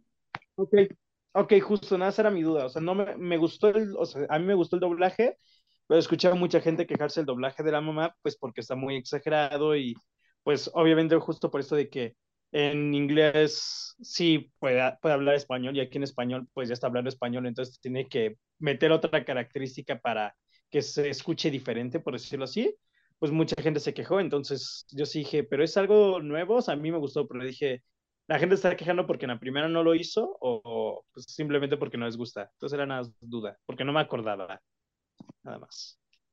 Ok. Sí, eh, y en general, por eso, aunque yo prefiero la versión eh, en idioma original, tengo que decir que el doblaje sí estuvo bien. Incluso ya creo que la razón por la que muchos hablaron del doblaje y todo es por todo el tema de los Star Talent, lo cual José Ajá. hizo un en vivo en Palomitas porque José como está estudiando eh, doblaje, eh, sí me interesa mucho su punto de vista de algo como los Star Talents. ¿Quieres que hable de eso aquí? Este era tu momento, Después, José. O sea, sí, literal, este es el episodio una de gran introducción y la perdiste, José. Ah, claro, pero, ah, claro, pero si le digo, oye, habla de Transformers, uf, el ma- eh, No le eh, des nos vamos cuerdas, para... no le digas eso. Por eso, José, habla. Este es tu momento. Pues es que ya mencioné. Pues es que, pues bueno, en el ¿Ves? Por eso no me gusta hablar de las películas antes de los episodios, porque estamos así. Pero que, o sea, dije que en el en vivo lo mencionas o no dije que lo hablé contigo. O sea, lo que me refiero es de que, o sea, de la controversia en sí, pues no, no quiero estar hablando, pues porque la verdad es que la gente, o sea, fue algo que tomó mucha posesión de redes sociales y se me hizo mucho, que armaron mucho, se hizo mucho ruido, o sea, más del que debería. Y ya entrar a hablar de los Star Times en el doblaje es todo un tema. O sea, la verdad es que pues, se puede hablar de eso durante, o sea, hasta incluso hacer un episodio solo de ese tema, pues porque es algo que ha tomado muchos años, es algo que importa mucho como que dependiendo la película, lo, la gente elegida, este, de los papeles, O sea, yo en lo personal, en esta película no, no creo que haya sido un problema en cuanto a que hayan metido Star Talents, en cuanto a su trabajo, em, descartando a Javier Ibarreche, que en lo personal no voy a decir que lo hizo increíble, pero lo hace bien, o sea, hace que el personaje funcione. Hubiera quedado mejor en manos de un actor profesional, sin dudarlo, la verdad sí, pero no arruina el personaje, no afecta la experiencia y de hecho creo que hace un trabajo que hace que puedas tomarte en serio a La Mancha. Em, Alex Montiel, que es el único otro personaje, el único otro actor que es un personaje importante, como el buitre, creo que podría haber sido, podría ser el mejor. La verdad es que le quedó muy bien. Y el resto, ninguno voy a decir que lo hizo mal, pero, o sea, sin identificar, o sea, yo no conozco a, ni a Juan Garnizo, ni a Pipe Punk, ni a esta, ¿cómo? O sea, habían más. A Mesa. Bueno, a Gaby Mesa sí sé que estaba teniendo Andrés Navi, pero Andrés Navi. Y, o sea, pero sé que hay más, pero bueno, no ubico a ninguno de los otros, pero cuando estaba viendo la película y escuchaba las voces, o sea, no supe, o sea, que Gaby Mesa había dado voz a la policía del comienzo, pero supe que la policía del comienzo era un Star Talent o un actor primerizo. Dije, porque esto no se escucha al mismo nivel que los otros. Y luego en tal escena de persecución decía, este es un Star Talent, este es un Star Talent, este es un Star Talent porque se nota que no tienen el mismo nivel que otros. O sea, como son dos líneas, no creo que afecte a una película de más de dos horas de duración. Y mucho menos em, catalogar el doblaje en general como malo mediocre cuando tenemos trabajos increíbles por parte de Alondra Hidalgo, de este, ay, se fue el nombre del actor de Miles, que Emilio Treviño, este, o sea, entre todos los nuevos, que no me termino de aprender los nombres, en general creo que los nuevos, las nuevas voces están muy bien. Debo de decir, no sé ustedes, que a pesar de que, de que adoré a Pavitre Prabhakar, el doblaje en un comienzo, en el momento en el, que en el que apareció, se me hizo un poco raro, como que muy exagerado, y estaba hablando como que mucho así, y yo sí dije, ¿eh? O sea, sí dije, ok, se escucha muy caricaturesco y después encontró como que un buen balance, pero no sé, o sea, no sé, como que en un comienzo no me encantó y luego me gustó, pero generalmente así se dobla, o sea, por decirlo, me recordó el doblaje de Rush de, The Big Bang Theory que tienen latino, que también hacen un poco la voz así, pero pues, siendo honesto, casi no veo muchas películas de la India ni escucho a varios actores, entonces no sé cómo, hablen y si fue un estereotipo y se escucha raro o si más o, o sea, sí, sí habló parecido al actor original, la verdad no sé, pero en un comienzo me sacó un poquito de la experiencia porque sí que esto se escucha un poco raro y ya después me convenció. Pero ahí sí, no sé, Fernando, el doblaje del Spider-Man India, ¿qué te, o sea, sí lo hace bien o crees que exageró un poquito cómo está el doblaje en inglés? me gustó. Eh, el que, no sé si, el que lo hace en inglés, eh, no me acuerdo el nombre del man, pero el que es el que hace a Dopinder en las de Deadpool. sí, el, el, taxista. O bueno, el, señor que, el que está ahí. El que está sí, A, mí me gustó, a mí me gustó el trabajo de él en, en el idioma original, pero ya me quedé marcado con el doblaje. No sé si es porque ya me han salido varias escenas en TikTok con él y, y, ya me quedé con su voz, pero la verdad eh, no lo hace mal. Pero como yo te digo, creo que mi versión favorita de la película es en su idioma original casi por todos los lados. Sí, no, o sea, no lo hace nada mal el actor. Es este, a ver, es que justo estoy checando, es que hay demasiados. Es Tommy Rojas, el actor de ese Spider-Man. Que bueno, ah, sí, el que, eh, sí, no, a este, Danny Rojas. Eh, me lo confundí con el personaje de Ted Lasso. No, espera, bueno, pero sí, o sea, está bien, o sea, lo, lo hace bien, solo como que la entonación no me terminó de convencer, o sea, como que el acento. Pero no creo que haya, haga, haya hecho en no, absoluto un mal trabajo. Un mayor problema. Ok, ok, o sea, en conclusión, estamos felices con el trabajo del doblaje. Sí, la verdad sí, bastante bien. Solo más del doblaje, quiero decir que quien de los nuevos, de los nuevos, quien se robó fue la voz de Miguel Ojara en el doblaje latino, de los nuevos, porque en español Emilio Treviño es quien dio la mejor interpretación, pero de los nuevos, la voz de Miguel Ojara, que es de José Luis Rivera, está espectacular, o sea, se me hizo buenísima, me quedó súper bien el personaje. Sí, la verdad sí. Y de hecho, bueno, eh, si me preguntan a mí con respecto al doblaje, yo creo que está bien. A mí me gustó mucho escuchar a Javier Ibarreche porque pues me gusta mucho su contenido. Ah, pero sí sentí que era la voz de Javier Ibarreche. Eh, sí me sacó un poquito de la película, pero esperemos que vaya mejorando. Pero lo que quiero hablar ahorita es un poquito justo de Miguel, Miguel Ojara. Estoy un poco disléxica el día de hoy. Eh, y quisiera saber qué opinan ustedes como del personaje y de sus motivaciones, porque en sí no considero que Miguel Ojara sea un villano, sino un antagonista. Y eso está interesante. Entonces, quiero saber qué opinan ustedes del personaje y de sus motivaciones. Si es que le creen, no le creen, qué opinan. A ver, cuéntenme qué, qué, qué, qué tienen que decir de Miguel Ojara. José. Ah, ok, bueno. Eh, me gustó, me gustó mucho su escena, o sea, su historia, el por qué está haciendo todo eso. O sea, en general se me hizo muy padre todo ese concepto. Me recordó a la Bruja Escarlata en Multiverse of Madness, solo que aquí sí hay una buena construcción alrededor de lo que pasaría en el multiverso si haces ese tipo de cosas. Entonces, se me hizo padre, pero siento que solo es una idea. Aún no lo siento, o sea, a Miguel Ojara siendo en esto no me, no me atrapa aún. O sea, se me hace como que una idea interesante, pero aún no vemos nada de él.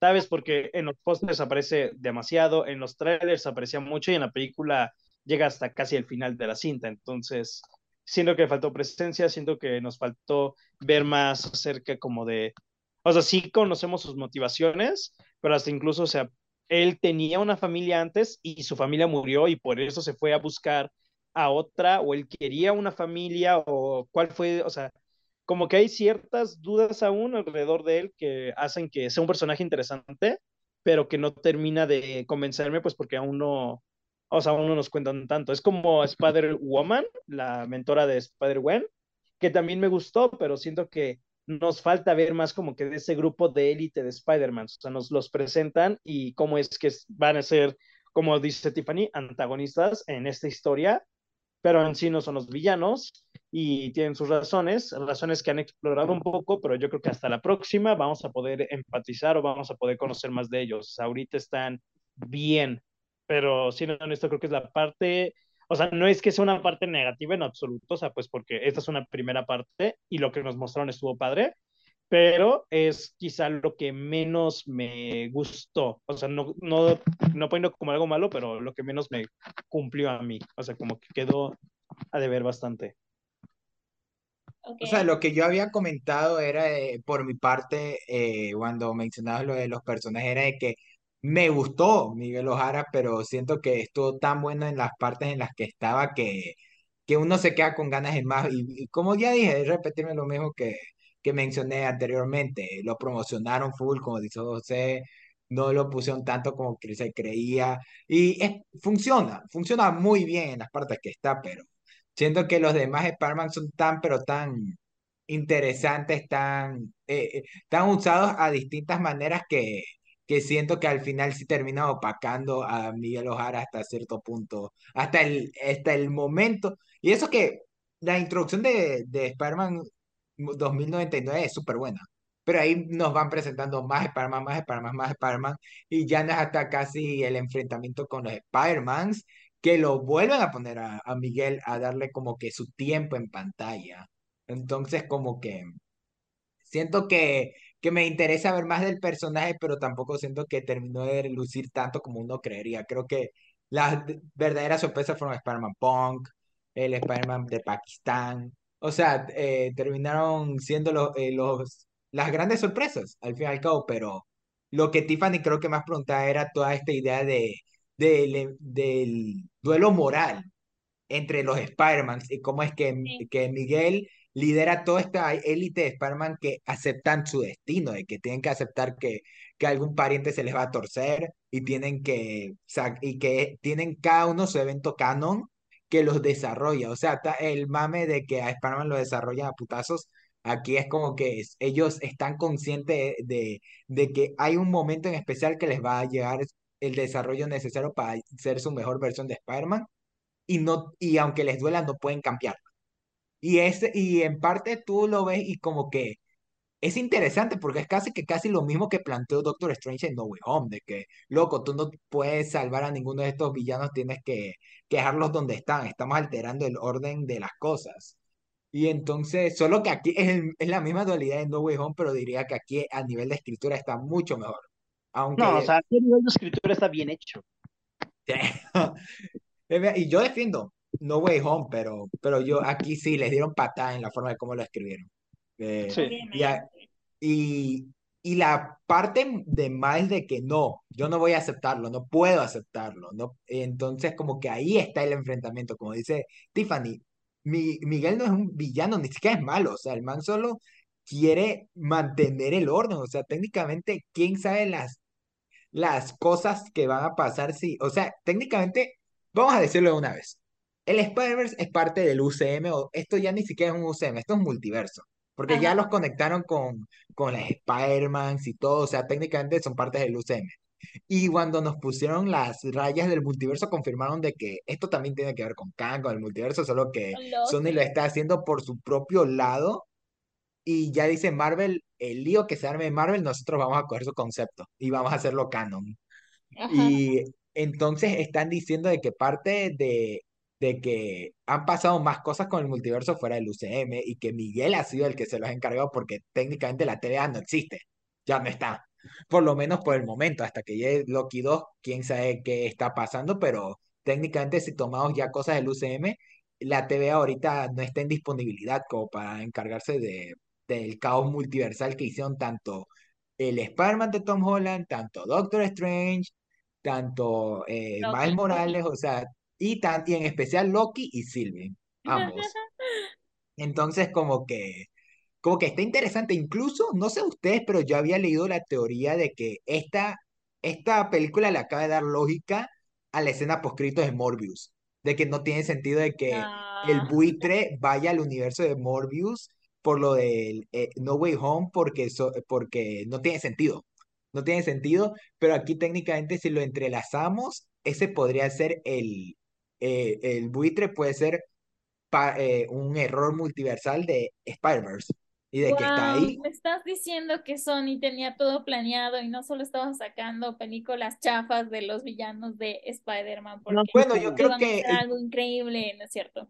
Yo creo que lo de las películas ya es otro trip, pero yo, pero es, es una, es una cosa que yo oí y, sería lo más cercano a encontrarle sentido a la escena poscrita de Morbius porque no tiene sentido, pero, pero cuando leí esa teoría digo, no está tan mal. Aunque yo había leído también la teoría de que eso de entrelazarlos con el UCM eh, mete otro hueco argumental. Si, las, si los personajes cuando están en otro universo se, se como que se cliquean, se cliquean, se, se paralizan por esto de que no están en, en su universo, ¿por qué ninguno de los villanos de, de Spider-Man y, los propios Spider-Man se, sonará, se... ¿Ahora sonará de mi parte, Ay, pero el yo hater, creo, sí, no, es que yo creo que, o sea, Marvel, o sea, Marvel ha sido un, o sea, ha metido la pata en grande en cuanto a su tema del multiverso, es un Sí, desastre, y esta película de verdad tiene una escritura magnífica, o sea, la, la forma de presentar todo el multiverso, todos estos eventos canon, esta liga de élite de los Spider-Man tratando de corregir todo esto, y querer adjudicar eso al UCM, sería mucho favor para el UCM. O sea, le sí, estarían haciendo mucho favor a sus metidas de pata, a su terrible escritura, a sus pésimos ideas. O sea, el UCM está por doquier con este tema del multiverso. Esta película presenta una idea espectacular y la ejecuta increíble. Y que se traten de echar eso encima, así como, ay, sí, miren, vamos a agarrarnos de esto. No, o sea, se me haría, o sea, a mí no me gustaría para nada la idea. O sea, que de esta película ellos quisieran meter algún personaje a Marvel pues, o sea, está bien, pues porque ellos lo están construyendo, lo construirían para allá, pero que Marvel quisiera agarrarse de esto, o sea, sí tiene sentido la teoría, digo, omitiendo lo que, lo que Fernando acaba de comentar de los villanos, o sea, pero en sí podría conectar bien la teoría, pero siento que, o sea, sería como el camino fácil de Marvel para enmendar sus problemas, de que dijeron, chéquense, o sea, esta película hizo lo que quisimos hacer bien, o sea, lo que quisimos hacer en toda una fase, en una cinta y lo hizo espectacular, pues vamos a agarrarnos de eso. O sea, sí se me haría como que muy chafa por parte de Marvel. O sea, caería aún más bajo de como ya está. No me sorprende, no me sorprendería. Y Sí, sería como incluso, cuando haces la exposición al día anterior y la haces todo un desastre, pero estás con tu compañero que es súper buen estudiante y dice como, esto es horrible, lo voy a rehacer todo y solo termina tu tarea bien porque te dieron haciendo la tarea. Entonces, si no, o sea, me gusta mucho la teoría y me encantaría seguir hablando de teorías, pero sí, estoy con José, o sea, no tendría mucho sentido. O sea, Marvel siento que no sabe dónde tiene que ir, ah, está haciendo un desastre, como dicen, pero mayormente quería preguntarles por Miguel Ojara. no puedo pronunciar su nombre, no sé por qué. Eh, porque claro, sí me recuerda mucho a Kang y todo esto. Y yo les había dicho en su momento que pues el villano o el antagonista que nos presentaron en la serie de Loki, pues me gustaba porque tenía como razón el hecho de que él quiera como cuidar la línea temporal, evitar que pase este desastre mucho más grande.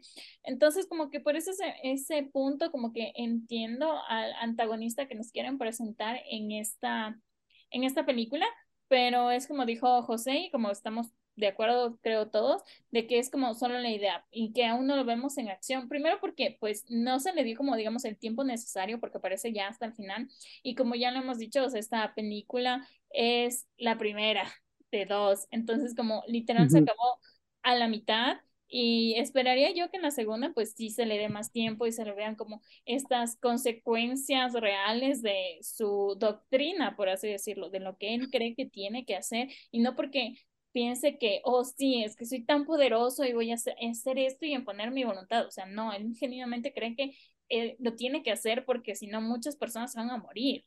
Entonces, me gusta mucho, me gusta mucho la idea y ya quiero verla plasmada en la siguiente, en la siguiente parte. Por cierto, nada más incluso, una duda. incluso ya, una cosita más, incluso ya dijeron que varios Spider-Mans eh, de diferentes variantes no las incluyeron aquí porque se la quieren guardar para Beyond. No, eso está genial, eso está chido. Pero bueno, nada, más, un, un comentario. Es que me sacó un poquito de onda ya al verlo en la película, o sea, no es nada negativo, no es nada como que en contra, o sea, no es un punto negativo, o sea, la película es grandiosa, pero el Spider-Man del futuro cambió su diseño de la escena post-créditos de la primera, ¿no? O sea, Sí. porque pasó solo un año. O sea, cambió toda su, o sea, su, su diseño. Porque estaba como el, o sea, un, es- estaba todo normal y en esto lo hicieron como que más grande y robusto y todo, y se me hizo raro, o sea, porque sí lo vi y dije, ¿por qué? O sea, porque si es el mismo de la primera, pues dije, ¿cómo? Se ve, eh, no sé, se me hizo un poco extraño, o sea, Tal vez qué explicar la de que... la de la TVA, de que aquí el tiempo pasa de manera diferente y para lo que nosotros es un año, para él fueron, no sé, cinco o cosas así, porque Para mí yo creo, eh, él hay, está viajando en el hay tiempo de dos, una u otra manera. hay dos eh, soluciones. Uno, no es el Miguel Ojara que vimos al, al- en la escena postcritos, es el, ese Miguel Ojara se quedó ahí apuntando a ese Spider-Man el resto de la eternidad en la escena postcritos y nunca salió. O los animadores les valió queso y lo, y lo enseñaron más culpa a esta secuela. Porque técnicamente también la escena en la que Miles está en la cama y se le aparece Gwen Stacy, eh, también la cambiaron en sí. diseño. O sea, ya yo, eh, yo, yo ahorita que revisité la película, lo, eh, está en otro contexto. Es como que no sabían que la iban a ubicar ahí hasta en la secuela que ya vieron bien la historia y todo. Y por eso, o sea, siento que solo fue un, fa- un detalle de animación y listo. No, no, no creo que haya que verle tanta ciencia, aunque en Twitter también se están descabezando con eso. Y para eso ahí sí dejen la respuesta de que es otro Miguel Ojara, aunque ya creo que para este punto sí creo que que hablando en serio, yo sí creo que es la misma versión, solo que con otro diseño. Incluso la man, la que, no me acuerdo el nombre, pero la que es la, la, la que lo acompaña a la computadora, también cambia su diseño. Sí, un poquito. No estoy seguro. Bueno, Entonces, yo la cuéntame. idea que tenía, Ujú, sí, o sea, el evento canon que Miles rompió, o sea, lo mordió una araña que no pertenecía a su universo Ajá. y eso hizo que muriera el Peter Parker de ese, o sea, de ese mundo y bueno, se, se volviera como que un evento que pues no tenía que suceder, una falla, Un evento pero Nexus, como diría Loki, ¿ya? sí, o sea, pero eso significa o te aclaraban, se los digo porque ambos ya la vieron dos veces, que no podían existir dos Spider-Mans en un mismo universo. O sea, en un mismo mundo solo puede existir un hombre araña. O sea, te llegaban a aclarar eso, o sea, que, solo, que no podían existir dos Spider-Mans en un mismo mundo. No, o sea, no como tal. Ok. Ok, justo, porque tenía duda, porque en el universo del videojuego sí está el Miles Morales y Peter Parker. Ajá. O sea, están los dos y conviven juntos y todo. Entonces me salió la duda porque, ah, que esta película hace, o sea, está el cameo del Spider-Man del videojuego, y algo que esta película hace y que le aplaudo y está espectacular es que, la verdad, o sea, todos los Spider-Mans que hemos visto en general están aquí. O sea, todo es canon. Todas las caricaturas, todas las series, películas, todo lo que se haya visto se conecta con esta película. O sea, no hay versión que no entre aquí. Pero entonces, justo por esas mismas reglas, como que me entró esa duda de, o sea, pues porque en todas, y sí, en todos pasa lo mismo de que o se muere un policía o se muere un familiar. Y hasta que esta película dijo lo del policía, me di cuenta de que dije, ah, sí es cierto, en todas siempre se muere un policía. o en casi todas. Dije, a casi todos les pasa de que un policía se muere.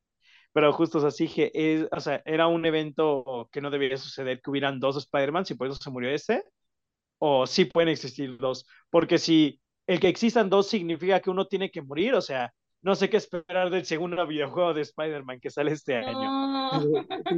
Tendría, mucho miedo de, de, lo que vaya a pasar. Entonces también como que, o si fue tal vez un detalle que a los escritores de la película se les fue, al no, o sea, son tantas versiones de Spider-Man que existen que tal vez se les fue un detallito sí. O sea, como que era duda, pero si no, la película no aclara que, o sea, que uno de los problemas que crearon todo eso, o sea, que pues sí, sí, que uno de los problemas de Miles es que no podían existir dos, pues todo bien.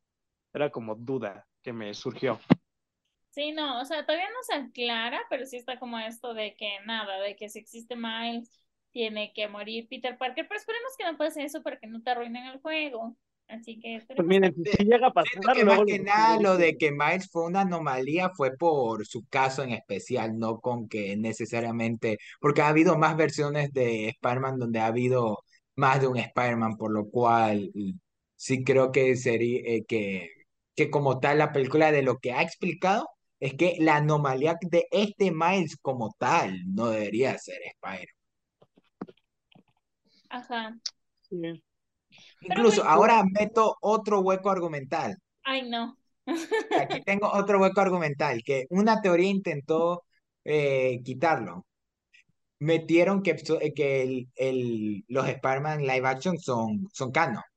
Me pregunto, y también eh, eh, les pregunto a ustedes si, si aclararon de que casi que casi todos los Spider-Man son parte de la élite, solo a Miles no lo metieron solo porque era un, una uno falla. de estos, una falla no hay razón lógica por la que el de Toby y el de Andrew no, estarían. sí, hay una teoría de eso. Sí, justo ya quería hablar de esta teoría. Esta teoría Sí, eso, para terminar, para mí, obviamente, eh, no están en, el, en ese universo por todo lo de la cuestión de los actores, el traerlos y todo, pero, pero fuera de eso, no hay ninguna cosa como que me convence de decir por qué no están porque, porque técnicamente ya todos los Spider-Man están ahí. Solo Miles era el único que votaron, pero a los live action no los traen por razones ya fuera de... Yo, yo, quiero responder. Vas, vas, Tiffany. es mi momento, no es cierto. Ah, a ver, yo había visto una teoría de que decía que, o sea, sí, efectivamente, están todos los Spider-Man que son Peter Parker o que sí fueron este, mordidos por la araña y que eran predestinados, por así decirlo, pero que no están estos tres Spider-Man live action que nosotros conocemos por todo el desmadre que ya hicieron en la película de No Way Home, de que claro, de que queremos salvar a los villanos, ¿sí? Porque si lo piensan, esos no son eventos canónicos, o sea, lo que pasó antes de No Way Home son eventos canónicos, de que Spider-Man tiene que enfrentarse al Duende Verde, que el Duende Verde tiene que morir, que tiene que enfrentarse contra el lagarto y cosas así, esos son eventos canónicos, pero lo que pasó en No Way Home son cosas que no tienen que pasar, pero que en la realidad de pues Peter Parker de Tom Holland no se colapsó, por lo que al final este Doctor Strange hizo todo esto del hechizo de que lo olviden, que no sé qué, pero que mientras hizo eso, Miguel Ojara también estuvo como este supuestamente ahí arreglando todo este desmadre, por eso como dice como, no, y no me vengas a hablar de Doctor Strange y el nerd de la Tierra 19999 porque, o sea, en teoría como que todo se solucionó con el, el hechizo de Doctor Strange, pero que también Miguel, Miguel Ojara interfirió al final. Entonces, es una teoría que a mí me gusta. Me gusta creer en mm, eso. que yo escuché, o sea, que no es teoría, sino que se confirmó que justo, o sea, todos esos, o sea, esos tres Spider-Mans, Miguel Ojara los, o sea, los echó, o sea, como que los prohibió para que estuvieran en la asociación porque pues rompieron eventos canónicos, o sea, rompieron las reglas, entonces, y cuando él fue, o sea, que iba a ir a arreglar todo eso, que al parecer el Doctor Strange le dijo, no, o sea, yo me encargo, y como que se enojó. Entonces los votó a los tres Spider-Mans porque los tres rompieron todo esto de los eventos canónicos y también pues porque, él, o sea, cuando fue a arreglar las cosas, pues no se lo dejaron.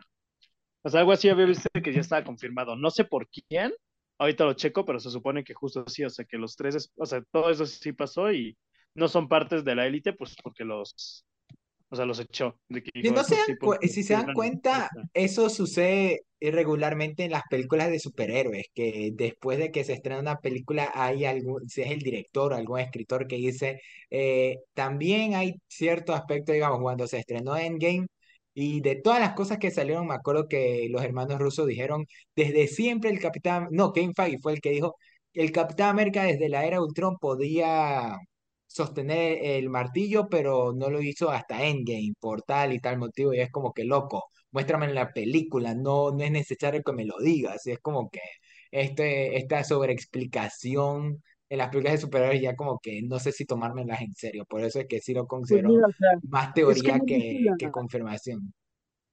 O sea, no dice quién, o sea, es que ya lo había visto en varias páginas, ahorita me metí en una que conozco, o sea, pero había visto esa noticia en varias páginas, es de hace un día, Parecía así que trasciende que las variantes live action de Spider-Man de Andrew Garfield, Tobey Maguire y Tom Holland fueron rechazadas, o sea, fueron rechazados para unirse a la Sociedad Arácnida de Spider-Man 2099 por los sucesos ocasionados en No Way Home.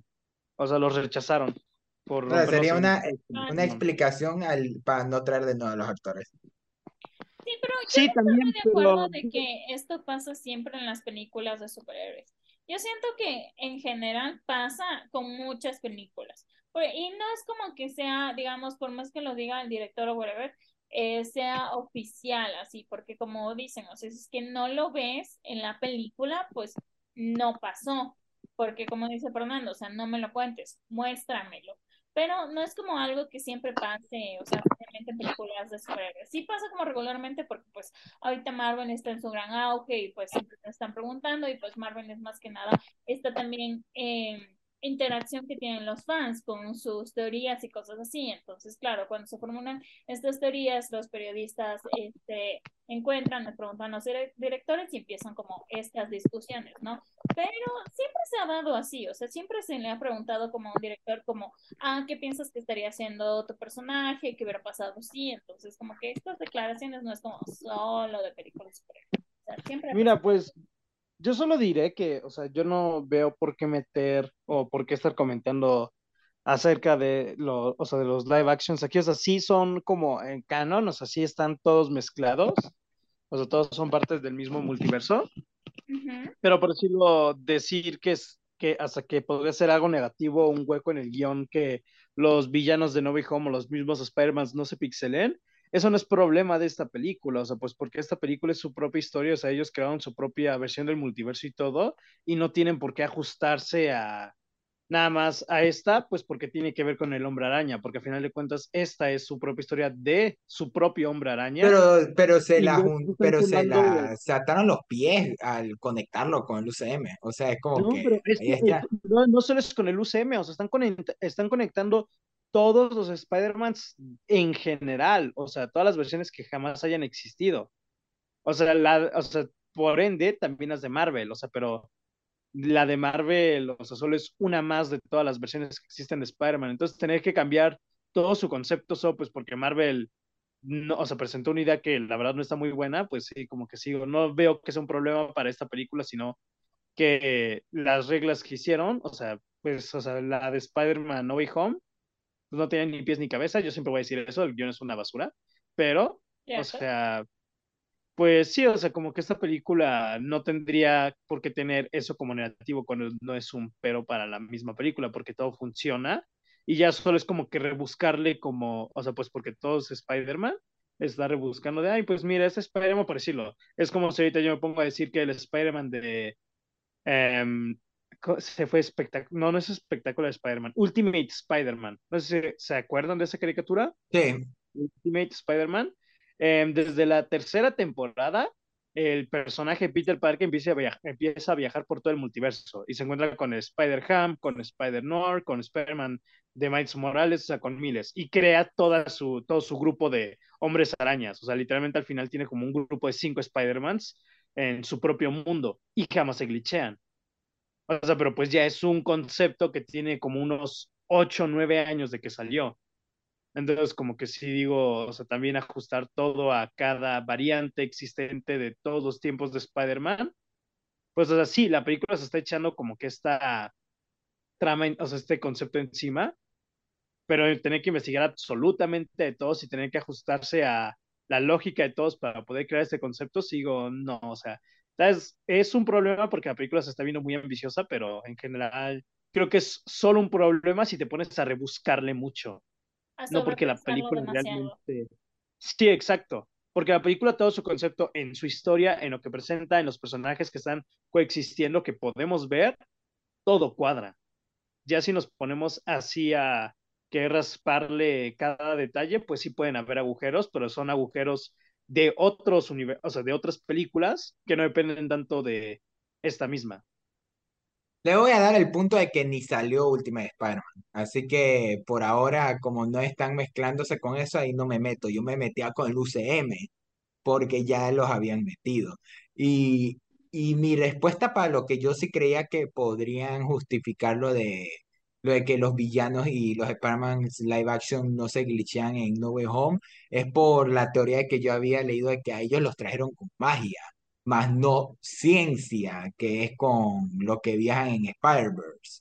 Y que ahí es donde meten esto del aspecto de que por el colisionador y las máquinas del futuro hacen que ellos viajen, pero con magia, ¿qué tanta diferencia hay? Entonces, como que ahí pueden decir, con magia no se glitchean y con ciencia, sí. Así como que yo, yo, yo con eso podría decir muy simple, pero mm, tampoco, es, tampoco se oye tan mal. Sí, no, o sea, sí se podría, o sea, sí me lo podría creer también, o sea, de que... Sí. Incluso por eso, si metemos al Ultimate Spider-Man, yo no me acuerdo cómo, cómo los metían, pero ahí también podrían salirse con algunas si quieren incluirlo. Yo no recuerdo cómo se iba, o sea, recuerdo que estaba formando su grupo de Spider-Mans para detener a un villano, pero no recuerdo cómo viajaba. Yo también sí me acuerdo de que, de que casi toda una tempo, toda la mitad de una temporada se enfocaron a hacer su propio Spider-Verse. Sí, literal. Pero, pero justo por eso no me acuerdo si fue por alguna magia o algo que, eh, de ser así, de una, ahí sí, no sé, se las complicarían.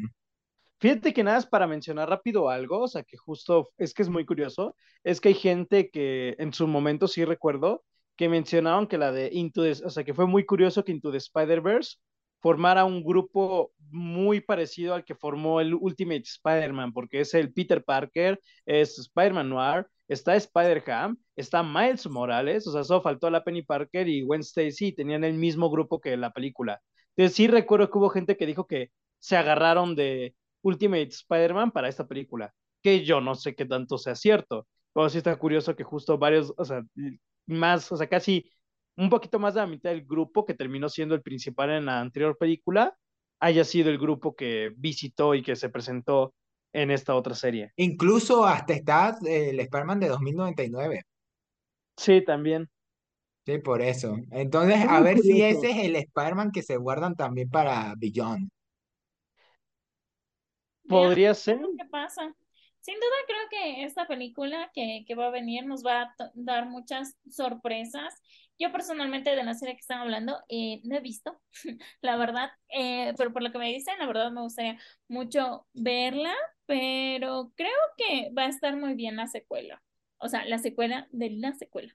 Porque La tercera parte. la tercera parte, ajá, porque esta estuvo bastante bien, o sea, estuvo bastante divertida, estuvo eh, increíblemente bien animada, tiene un guion súper bueno, o sea, es como lo que debería estar haciendo Marvel con su multiverso, pero esperemos que todo llegue a buen camino. No sé si quieren comentar algo del final, algo de la peli, como para ya ir cerrando el episodio. Pues la animación, o sea, yo creo que hay que mencionar rápido la animación, o sea, porque no manches, la animación sí está brutal, la animación de la película está increíble.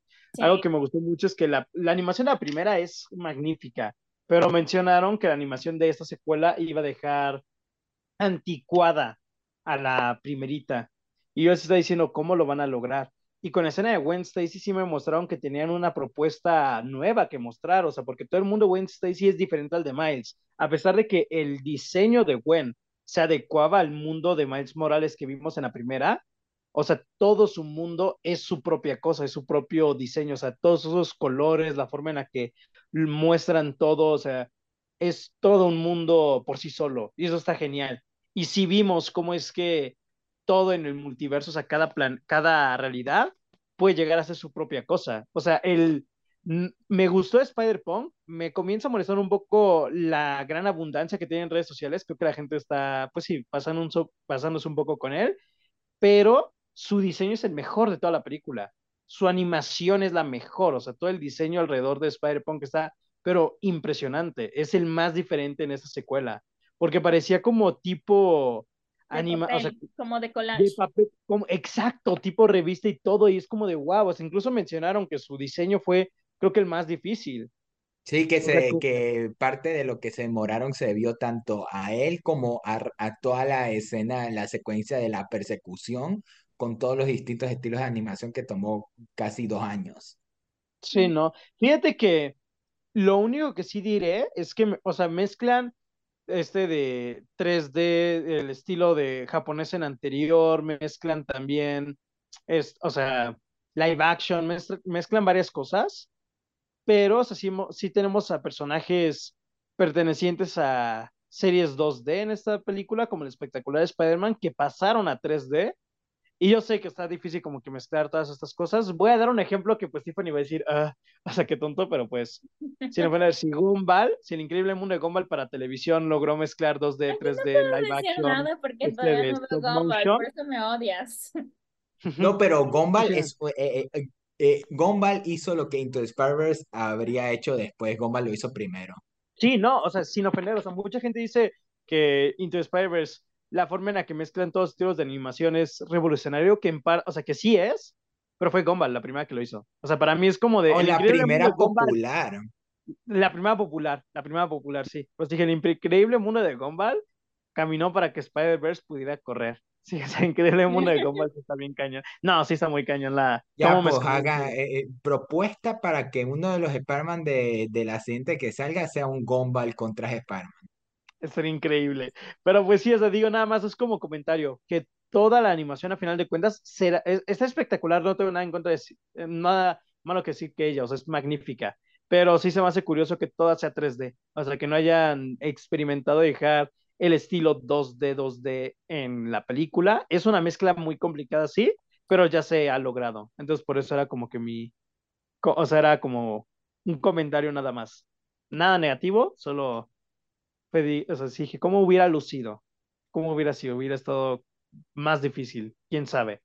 Pero la película visualmente, no voy a decir que ya tiene el Oscar ganado, porque a pesar de que mucha gente se va a quejar y toda la cosa, este año sale la película que va a celebrar los 100 años de la historia de Disney, y Disney es el estudio número uno en la historia de la animación, y pues, o sea, no voy a decir que solo por eso se lo va a llevar, pero pues es algo muy, muy, muy, muy Loco, grande. ¿cómo te digo que vamos a volver otra vez al mismo debate de la animación en los Oscars cuando, cuando sean, o sea, eh, y no solo eso, viene la nueva película de las Tortugas Ninjas con su animación así similar, por lo cual siento que va a estar el team como con el gato con botas y Pinocho contra Turning Red va a ser lo mismo, va a, est- va a ser lo sí, mismo. Sí, pero mira, fíjate que en esta ocasión creo que la de Disney podría tener una ventaja, digo creo. Primero, si es que sí sale bien. Y segundo, que va a ser la última película animada grande del año.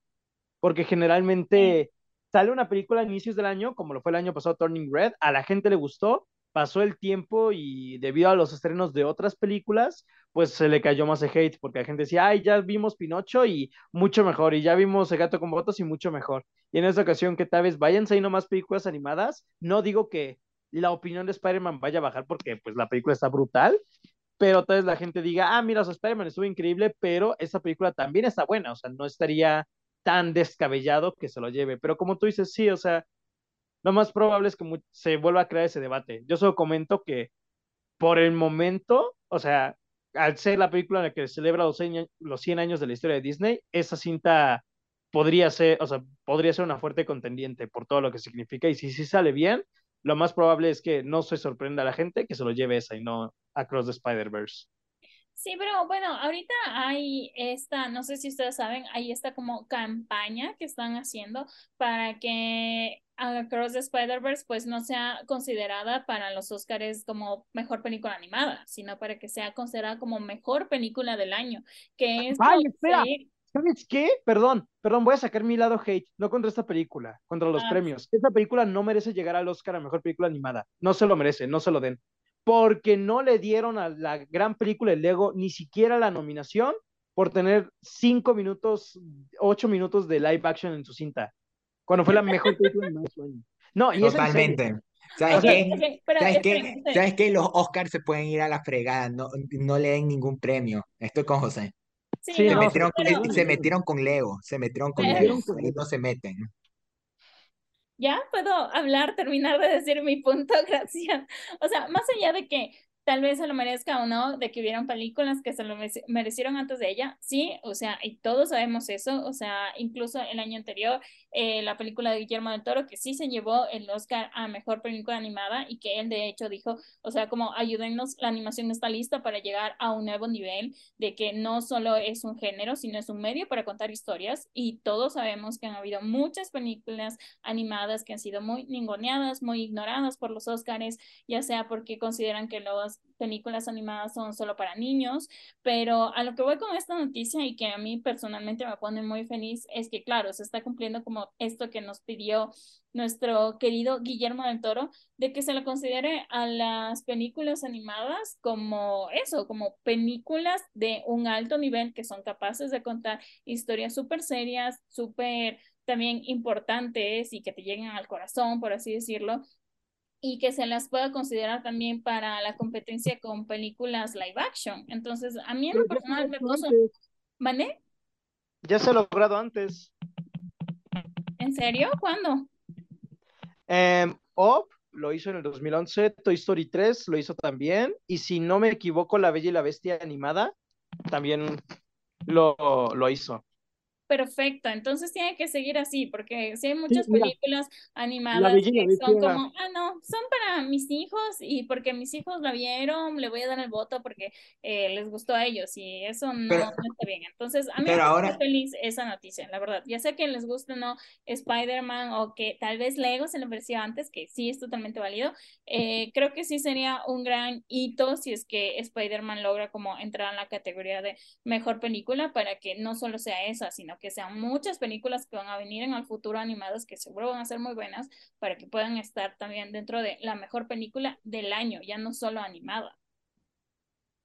Sí, y veas que lo que dice Tiffany es cierto, hay que recordar todo el movimiento que pasó con Guillermo del Toro, aunque siento que ahorita en Twitter la gente está siendo muy hipócrita y pone de que la animación es cine y pone ejemplo a Pinocho, El gato con botas y ahora Cross the Spider-Verse.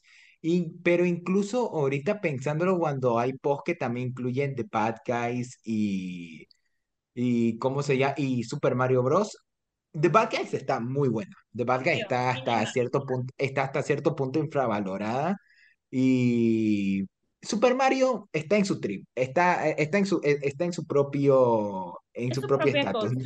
Sí, pero ahí confirma de que quizás la gente está siendo muy hipócrita con el término de solo calificar la animación 3D como animación es cine. O sea, este mismo año tuvimos Suzume, la cual es mm. otra gran película animada y es en 2D y la cual también tiene sus momentos de animación excelentes, pero ahí, claro, ahí la gente no la mete tanto porque no es lo popular como algo como Across the Spider-Verse. Siento que el término de animación en cine se está tan transversando en que lo 3D así como Across the Spider-Verse es el cine, lo demás no. El anime no. Y eso que yo soy el primerito en cuando José me dice que vea Attack on Titan, soy el primerito en irme a la ducha a limpiarme, pero aún así tengo que admitir que el que, el que denigren así al resto de películas solo para lucir como que tienen la razón, ahí creo que está el límite de que eso no se refería a Guillermo del Toro cuando dijo que la animación era cine. Fíjate que, o sea, yo, o sea, respecto a eso, yo opino que también, o sea, más bien, o sea, bueno, a mí no es un problema en sí, pero creo que la gente está limitando mucho solo a películas de animación populares y americanas. O sea, porque hay muchas películas fuera de Estados Unidos también animadas y si bien no voy a decir que, uy, yo soy el mayor eh, experto, pues, o sea, la verdad es que sí hay varios estilos y estudios de animación, o sea, algo como Star Wars Visions, que son diferentes estudios de España, este de, de India, de Japón, o sea, de diferentes partes del mundo y todos muestran sus estilos de animación diferentes. Que hay uno que es, incluso es de España y tiene una animación al estilo Into the Spider-Verse, que está muy cañón, o sea, eso muy, o sea, es algo de aplaudir, a pesar de que sea 3D. Pero pues la verdad es que sí, la gente como que se limita mucho a lo popular y a lo de Estados Unidos. Pero yo nada más también diré que en lo personal siempre he preferido y a pesar de, aún con lo que esta película logró y todo, creo que siempre voy a preferir la animación 2D por encima de 3D. A mí me gusta muchísimo la animación 2D. Y el hecho de que, o sea, hay varias series actuales y todo, principalmente anime, pues porque es el único, o sea, es de los pocos que aún no abandonan el 2D, que siguen demostrando cómo es que puede seguir mejorando tanto como el 3D, ya sea en el realismo o en cuanto a su estilo de animación. O sea, el 3D no creo que sea lo único nuevo y revolucionario hoy en día. O sea, el 2D también puede ofrecer lo mismo que el 3D. O sea, en sentido de seguir siendo impresionantemente, o sea, impresionante en la parte visual.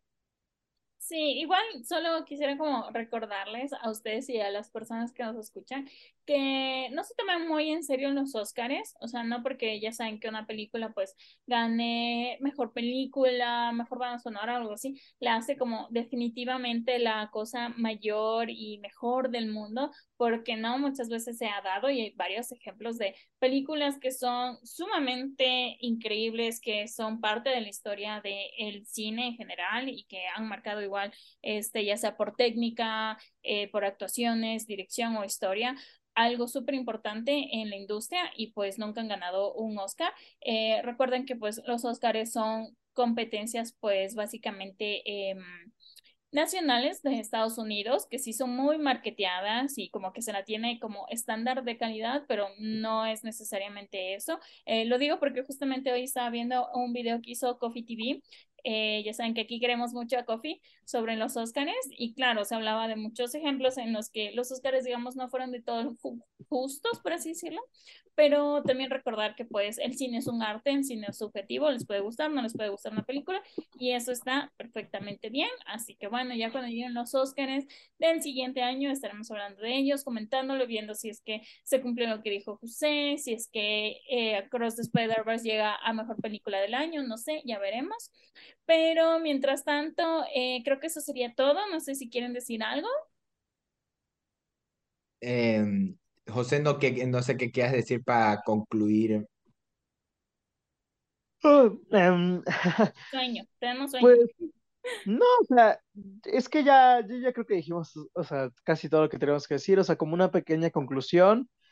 O sea, tengo unos poquitos problemas con la película, como comento, siento que es muchísimo más grande y deja el mensaje tan poderoso que la primera tenía de lado, o sea, no, no tiene un mensaje tan fuerte en la parte yo creo que emocional, no sé, o sea, a mí no me llegó tanto esta, y también creo que llegaron a saturarse de demasiadas versiones de Spider-Man y todo, que yo como no fan, pues no me terminó de encantar eso, pero fuera de esos detallitos, o sea, esa es una secuela al mismo, al mismo nivel que su antecesora, y si bien sigo prefiriendo su anterior, o sea, esta película realmente expande y crece mucho su mundo de una manera impresionante que casi ninguna secuela, pongámoslo de manera popular, pues porque hay muchas secuelas en el cine que no he visto, sea, pero casi ninguna secuela de películas populares o franquicias logra ser tan bien.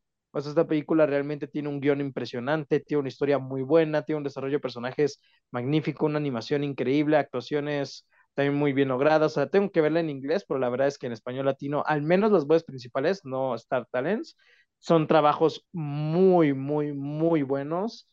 Em, la dirección también muy padre. Ahora que me di cuenta de eso, sí me gustaría que no nominen a película, mejor película animada y sí a mejor película del año por ese detalle de los live actions. Y si llegan a nominar a mejor película animada, espero una disculpa por parte de los Oscars por haber ignorado Lego Movie. Decir, ¿saben qué? Si José y yo vamos a bombardear los Oscars para que, para que se disculpen. Sí, tienen que hacerlo. Pero la verdad es que es la película del año hasta el momento. O sea, para mí es la mejor película que he visto en todo el 2023. No mi favorita, pero sí es la mejor.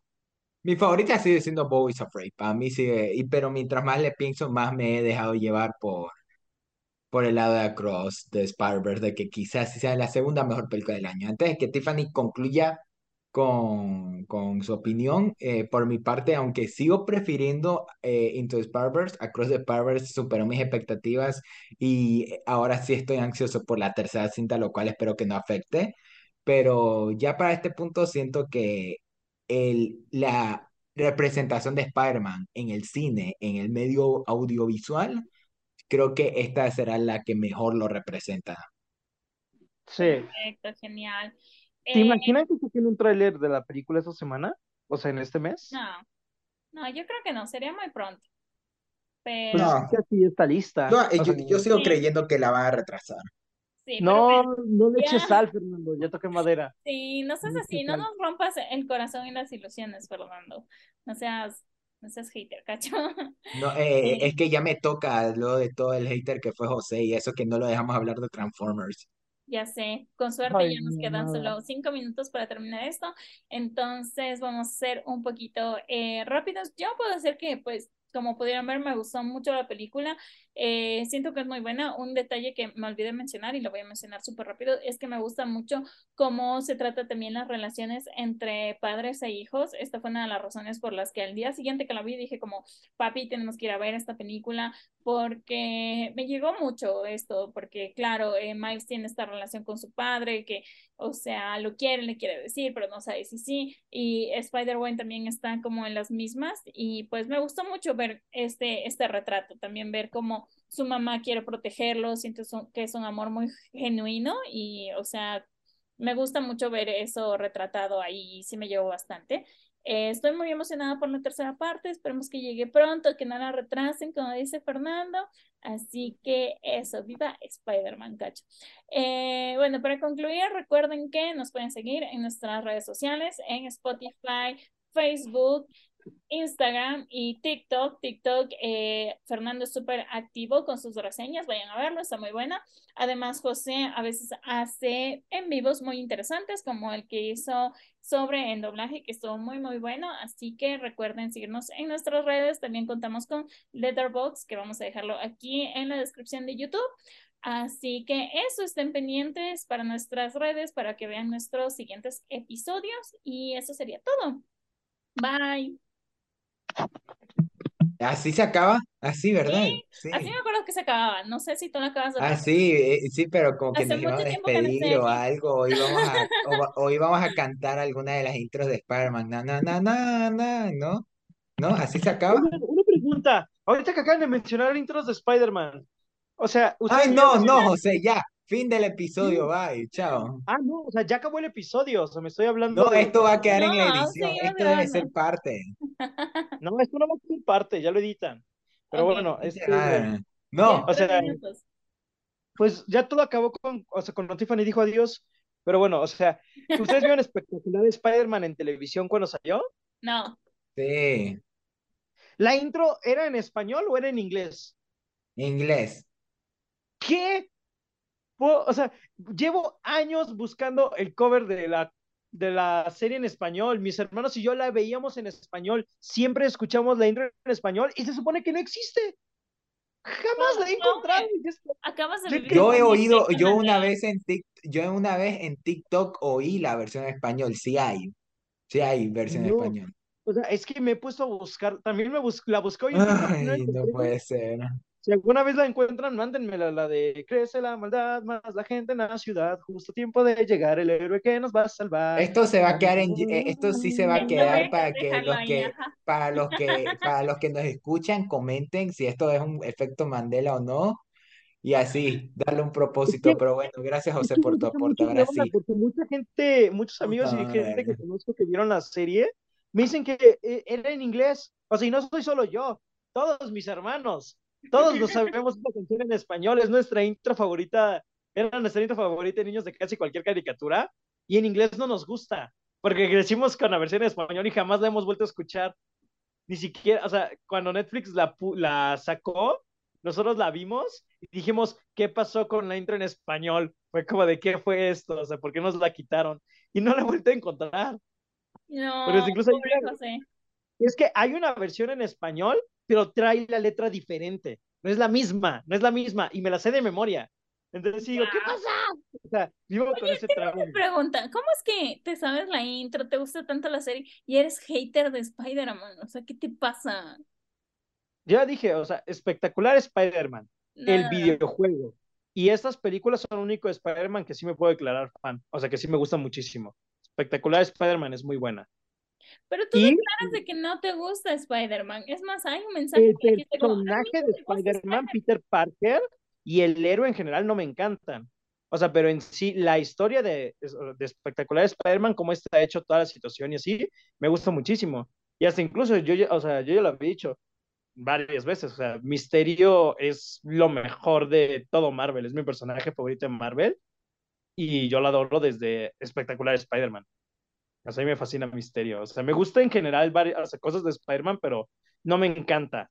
O sea, y la verdad, las versiones live action, la mejor, o sea, tiene buenas películas, pero no me terminan ninguna de convencer, ningún, o sea, sí, ¿no? O sea, como que no, no son malas, pero no me terminan de convencer.